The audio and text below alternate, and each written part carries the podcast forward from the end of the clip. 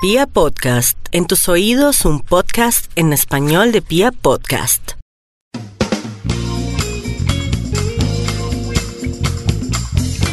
Hola amigos de los libros, amantes de la lectura, soy Angie Reyes y estamos en otro capítulo de Literata, la voz de la literatura. Hoy estoy con una invitada muy especial, él es Leandro Carvajal, un chef que además también es cantante lírico ahí donde lo ven o donde lo escuchan y le vamos a dar la bienvenida. Leandro, ¿cómo estás? Hola Angie, ¿qué tal? Y hola a todos los que nos escuchen cualquier día que este sea. claro, porque los podcasts se escuchan hoy, mañana y quién sabe hasta cuándo el infinito y más allá. Bueno, Leandro, él tiene un proyecto muy interesante que yo les voy a contar a todos los oyentes y es una mezcla maravillosa entre los dos placeres más grandes que tiene la mayoría de personas que yo conozco, o por lo menos muchos de nosotros, y es comida y lectura. ¿Cómo así? Se preguntarán ustedes. ¿Cómo así? Eh, entonces uno llega y coge el libro y mientras lee va comiendo. Eso es una opción, pero también tenemos otra y es utilizar la literatura como inspiración para crear platos deliciosos. ¿Cierto, Leandro? Eso es lo que hacemos. Justamente es lo que hacemos. Comemos libro, literalmente. Exactamente. y aquí hay una cosa muy chévere que es un espacio de casa tomada, la librería, eh, librería que queda en Bogotá. Ese espacio se llama Gastronomía y Literatura lleva ocho años haciendo específicamente esto. Ellos juntan una cantidad de gente devoradora de libros que también ama la buena comida y una vez al mes se escoge un libro que todos leemos y luego se hace una comilona alrededor de esa obra literaria. Cuéntanos cómo es este proyecto y cómo surgió. pues este proyecto ya en su octavo año, mes a mes, eh, buscamos una novela, eh, básicamente, o alguna obra literaria que lo primordial es que sea buena. Comestible. Pues que sea comestible en los ojos y luego me encargaré yo de darle sazón a eso. Hemos tenido dificultades a veces porque no hay mucho que, de dónde agarrarse. Pero básicamente pensamos en la comensalidad. ¿Qué es esto? Pues... Em, siempre nos sentamos con amigos para hablar, para beber, para charlar, para lo que sea, pero, nunca, pero en este tema, hablar de un libro entre amigos y comer algo que nos dé una referencia a lo que estaba sucediendo, a lo que el escritor vivía o la época o incluso el lugar geográfico, pues da un recorderis más interesante, nos junta o nos hace entrar a la historia podemos ser parte de ella, ya no solo como lectores, sino habitándola. Y de eso se trata un poquito. Nació como una conversación entre Ana María de Casa Tomada, Fabricio, el esposo que es eh, también de la librería, eh, estábamos hablando un día los tres y me dijeron, Leandro, ven a cocinar. Y les dije, mm, pero ¿por qué? Y me dicen, no, pues sería delicioso que un sábado tú cocinaras eh, para los amigos, porque Fabricio está cansado de cocinar todos los días y, todos los sábados. Y entonces echémosle una mano. Y dije, bueno, está bien, yo vengo, pero estoy trabajando en un proyecto que es gastronomía y ópera. Pues hagamos gastronomía y literatura. Ya, entonces quedaron mirándome como que es esta cosa tan rara. Pues probemos. y de esa probadita llevamos ya ocho años de bocados. Qué cosa tan buena. Yo tengo algunos referentes. He participado, yo confieso, que he ido, he leído y he comido. Recuerdo recientemente a Ana Karenina, ah, eh, pues del gran León Tolstoy. Recuerdo el año pasado a la vista desde Castle Rock. Ay, qué bonito, sí. Mm, se fue de Munro. Sí, Y que fue súper rico también, un viaje espectacular, gastronómico. Hace como unos tal vez cuatro años, Kafka en la orilla de Murakami. Fue también muy rico. Yo me acuerdo del bento, una cosita, les cuento, eso es como, como, como la lonchera, es La lonchera japonesa. Entonces, claro, pero como ellos son ultra, hiper, mega refinados, hagan lo que hagan, donde lo hagan, siempre están en cajitas perfectas, cinco, cuatro bocados. Ah, eso fue delicioso. y había muchos gatos. Ay, sí, claro, por supuesto que había muchos gatos. Entonces, la relación que tiene eh, un asistente pues a estos, a estos almuerzos con el libro, con la comida, es una experiencia, es una experiencia diferente, distinta. Yo quiero ahondar en ese, en ese, mm, como en esa sensación, ¿no? Ya se me hizo agua a la boca. ¿De dónde viene esa inquietud? O sea, cuando a ti se te ocurrió, obviamente que fue una charla, pero ¿de dónde crees tú que viene? Claro, esto viene también de mi amor a la literatura. Soy un amante de la lectura desde que tengo mm, recordación. Eh, Memoria. a los 16 años recuerdo, por ejemplo, haber recibido de mi padre del Camino de Swan y de Proust, de Marcel Proust, y esto transformó radicalmente mi vida. Aprendí a, pues uno a los 16 años o 15 años, piensa en que mañana es el fin del mundo y todo tiene que hacerse ya y todo no sé qué. Y entonces, pero se le olvida a uno el detalle. El detalle de estar en el minuto a minuto, como disfrutarlo, porque uno está con la necesidad de salir corriendo, porque mañana es vital, porque ir a ver a mis amigos es vital, porque estar con la novia es vital, bueno, todo eso. Todo es el último Pues, día del mundo. Claro, pues Marcel Proust me dio un batacazo, eh, pues con el ladrillo, digamos, del libro que me cayó en los brazos y descubrir, pues no solo con la escena famosa de, de las magdalenas, que son estas Mm. tortitas que él humedece dentro del té cuando la tía está como en una conversación aburrida, pero él se va dentro de la degustación, no solo cuando mastica, sino cuando le llega al paladar, cuando toca la lengua, cuando se va por la garganta, cuando llega al pecho, toda esa sensación pues fue alimentando poco a poco mi amor por la literatura, pero mi amor por el detalle y por el detalle literario, como disfrutar todos esos minuticos de la lectura, esos raticos, ese ingenio que nuestro cerebro pequeño, grande que sea, puede disfrutarlo. O sea, un día recuerdo, como paréntesis, que alguien me dijo en la universidad que si quería aprender lectura rápida. Porque, me, de- porque lo interesante de la lectura rápida era que no veíamos o imaginábamos esas cosas, sino que leíamos, comprendíamos de alguna manera, porque eso sí, no- yo, no alcancé a comprender cómo es posible no imaginar lo que leo. Y cuando me dijo eso le dije, jamás quisiera esto, me va a castrar mi vida, señora. Entonces de ahí nace todo esto, eso es como el background de todo. Claro, porque es que cuando hablando de esa escena de las Magdalenas, pocas cosas evocan tanto la memoria como los olores y los sabores. Y eso, traído desde unas páginas, desde unas letras, obviamente pues con la maestría de Proust, es una cosa maravillosa. Cualquiera que, que en este momento pueda hacernos el favor de meterse de pronto, si tienen ahí el libro, léanla. Échenle un pe- un- un- una leidita a esa escena de la que nos habla Leandro y verán que se les hace agua a la boca. Sí, es increíble y además es tan importante que en, en la tumba de Marcel siempre todos los días le ponen tres o cuatro magdalenas. ¡Wow! Sobre la tumba siempre encuentras magdalenas. Es muy bonito. Es muy Hay bonito. alguien le hornea a Proust sus magdalenas. ¡Qué bonito! ¿Y alguien se las comerá? pues espero. Esperamos.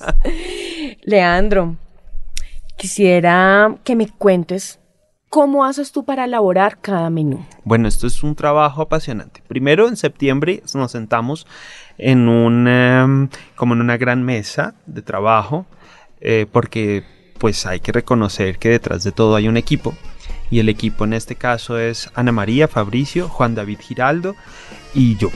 Y entre los cuatro escogemos eh, las obras que vamos a leer el siguiente año, que sería digamos enero a diciembre, porque pues todos los meses tenemos un, un libro.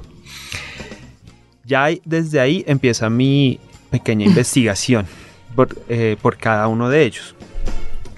Cuando abordo cada novela, pues la leo, la devoro y, y hago una, tengo una agenda donde hago cientos de apuntes y los lleno de post-its. Y post-its y post-its y post-its. Creo que me aman en las papelerías porque vivo comprando de esas cositas. Y quedan divinos además al final, como unas banderitas. Pues eh, saco entre 600, 500 o 200, depende, eh, citas gastronómicas, que no significa que estén hablando de una comida, pero puede ser un color, puede ser un olor, puede ser una textura, puede ser eh, cualquier referente que a mí me dé comida.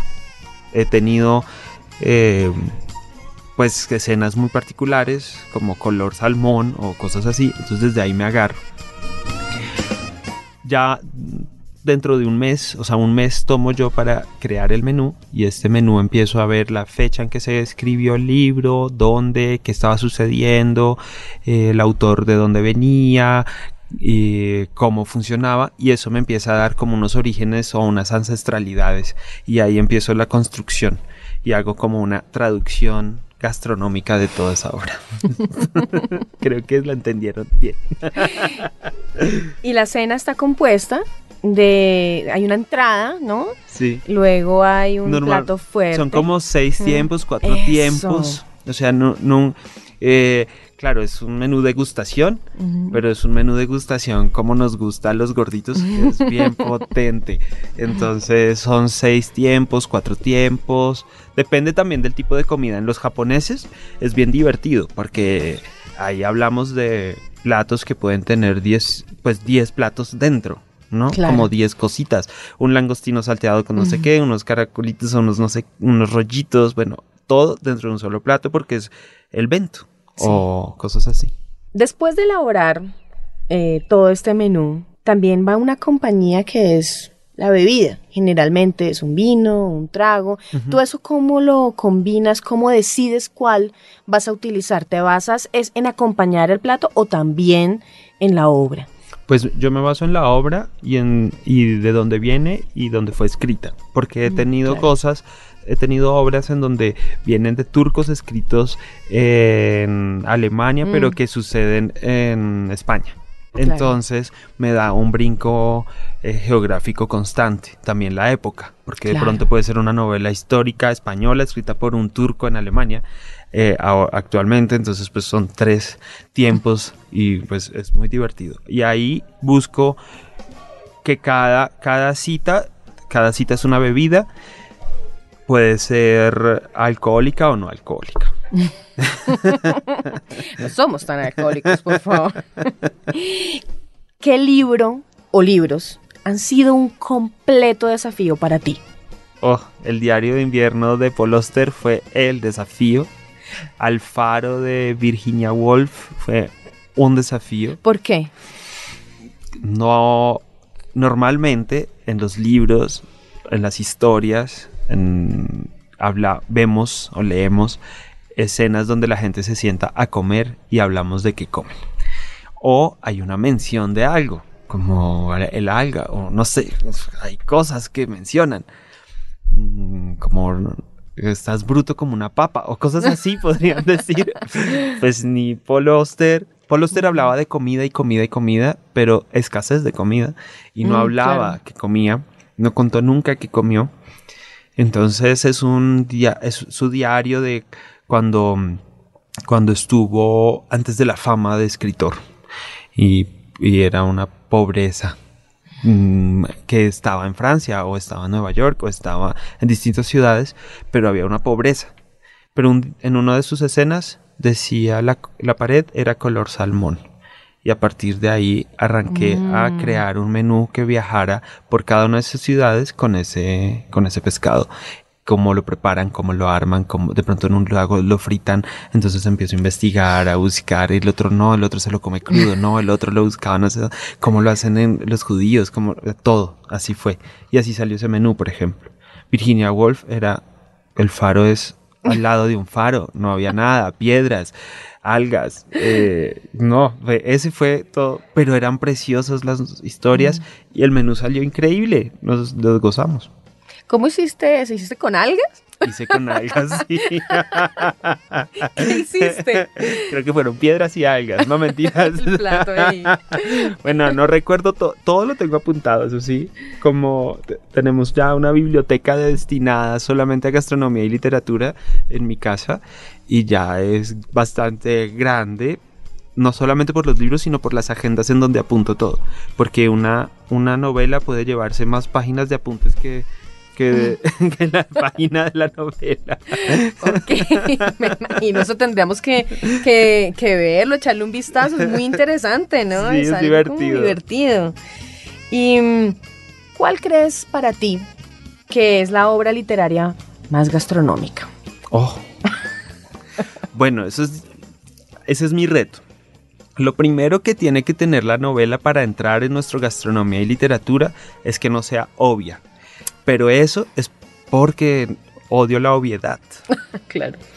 Y, me, y no quiero parecer que saliera fácil. Entonces, claro, hay novelas maravillosas como, como Agua para Chocolate, que es fantástica, que es una historia maravillosa, pero habla todo el tiempo de comida. Sí. Y, y ya, ya entonces ya no puedo crear algo porque ya está, está creado. mucho dicho, hay mucho dicho. Y si alguien quiere llegar a sentarse a comer algo de como agua para chocolate, esperar a las recetas de como agua para chocolate. Entonces, porque hay recetas de como agua para chocolate. E incluso varios autores, eh, Alonso Sánchez Baute un día me dijo, dentro de mi novela, que vas a hacer en tu gastronomía y literatura, hay una receta y yo te la voy a pasar. Y yo le dije, no, te lo pido por favor, déjame interpretarla. Cuando la probó, porque él me dijo, no, deberías preparar una receta. Entonces cuando la probó me dijo, ah, sí, qué buena idea que interpretaras esta receta. Estuvo mejor así. La libertad, la libertad creativa en la literatura y en la gastronomía, eso es básico. Hablando de eso, de esa libertad, ¿cómo haces tú para, no sé, tropicalizar los ingredientes? Porque yo me imagino que en algún momento te has topado con, no sé, eh, coquines. Y uno, pero ¿dónde consigo los coquines, señor? Vende coquines, claro. ¿Qué es eso? Empezando por ahí. ¿Cómo haces tú para hacer esa transformación, esa adaptación? Bueno, también es como una traducción. Entonces, eh, al principio tuve esa gran pregunta y decía, no, si dice bonito, pues tendrá que traerse de España el bonito. Si dice, bueno, lo que sea, cualquier ingrediente. Malanga, pues tengo que irme a La Habana a traer malangas o a, o a la, o a la sabana a buscarlas. Pero tuve mm, tal vez la idea de ver ah, los libros también son traducidos Hmm, y son reinterpretados por un traductor. Sí. Entonces, ¿qué ingrediente estoy buscando? ¿Qué estoy...?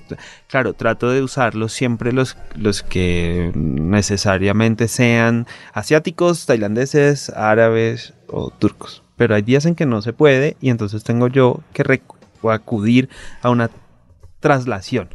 Como aquí podríamos usar algo que sea similar. Porque también es bonito que la gente en, el- en la mesa, como has visto, me preguntan, oye, ¿cómo lo hiciste? Y la gente apunta Sí. y luego me dicen, probé la receta y me gustó y no sé qué, porque pues, pues las recetas no son mías, son para dárselas a, a todos los que están ahí, que tampoco son muchas personas, también eso hay que aclarar. Sí, hay un límite, Hay un límite. porque pues el espacio es pequeño. No, y la conversación tiene que existir. Lo primordial de esta mesa es que podamos todos hablar, que el de la esquina a la otra esquina se pueda ver a los ojos y hablar. ¿Cuál es el ingrediente más extraño que te has encontrado en la literatura? El ingrediente más extraño a Kafka. Creo que ese es el ingrediente más extraño. ¿Cómo lo cocinaste? en la orilla, porque era. Bien en la orillita. Bien en la orillita. La verdad, eh, sí he encontrado cosas muy particulares. Mm, he tenido que acudir a carnes, entrañas o cosas que habitualmente son difíciles de, de primero comprar de, en buen tamaño o que estén de verdad en el mercado. Pero, pero no, no ha sido, pues nunca me ha costado nada de fuera de, de lo que habitualmente es. O sea, no, no he- he- lo he disfrutado tanto, tal vez lo- la pasión que le pongo es tanta que no he notado ni sufrimiento ni rarezas así. Aunque claro, todos los días estoy aprendiendo cosas porque como viajo también con la literatura, justamente, digamos, si estoy leyendo eh, algo en Estambul, para mí eso es un viaje mental y me lleva y estoy ahí pues empiezo a aprender técnicas, empiezo a aprender eh, ingredientes y tal, ¿no? Entonces han sido ocho años de aprendizaje todo el tiempo. Cada novela es un aprendizaje fantástico. Ahorita Ana Karenina mm. fue delicioso poder trabajar una cosa rusa y mm. de campo, eh, no, fue precioso. Leandro, yo estuve en la Feria del Libro y allá nos encontramos, nos cruzamos porque hubo un evento maravilloso que era la carpa de libros para comer. Cuéntanos cómo fue esa experiencia. Bueno, eso es otra de las delicias que nos ha permitido la literatura. Hace como unos años, dos años ya la Cámara del Libro me invitó a hablar de gastronomía y literatura, tratar de hacer como un poco lo que hacemos dentro de la Casa Tomada, pero era imposible, pues el formato de 20 personas sentadas en una mesa pues no iba a funcionar y más el invitado porque pues también siempre tenemos una persona invitada que da una charla, una conferencia, pues como una, como que guía el almuerzo mientras sentadito, divirtiéndose y pasándola bueno. Entonces yo les dije, pues usemos esa herramienta, usemos la herramienta del invitado, yo cocino en vivo algo y eso fue hace dos años, hicimos dos, el año pasado hicimos otras dos o tres y este año me hicieron una carpa, se llamaba Libros para Comer, que había un montón de personas, fue divino, e hicimos 15 eventos para niños, para adolescentes, para adultos, por decirlo así, pero al final a los niños también iban los adultos.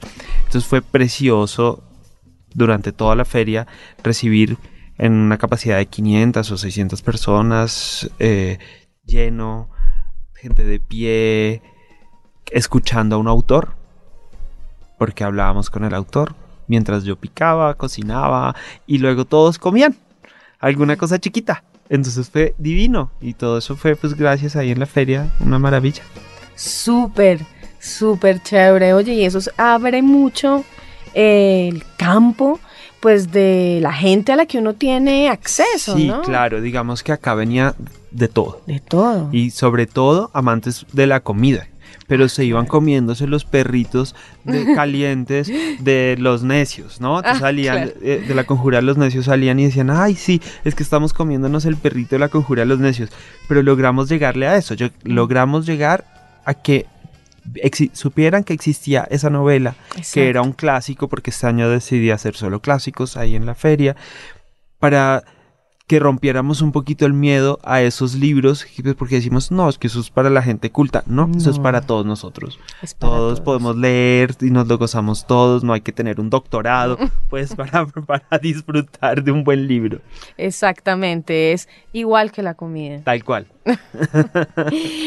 Bueno, Leandro, estamos llegando al final de este encuentro alrededor de la literatura y la gastronomía. Te agradezco mucho por haber compartido este espacio de literata con nosotros y con todos los oyentes.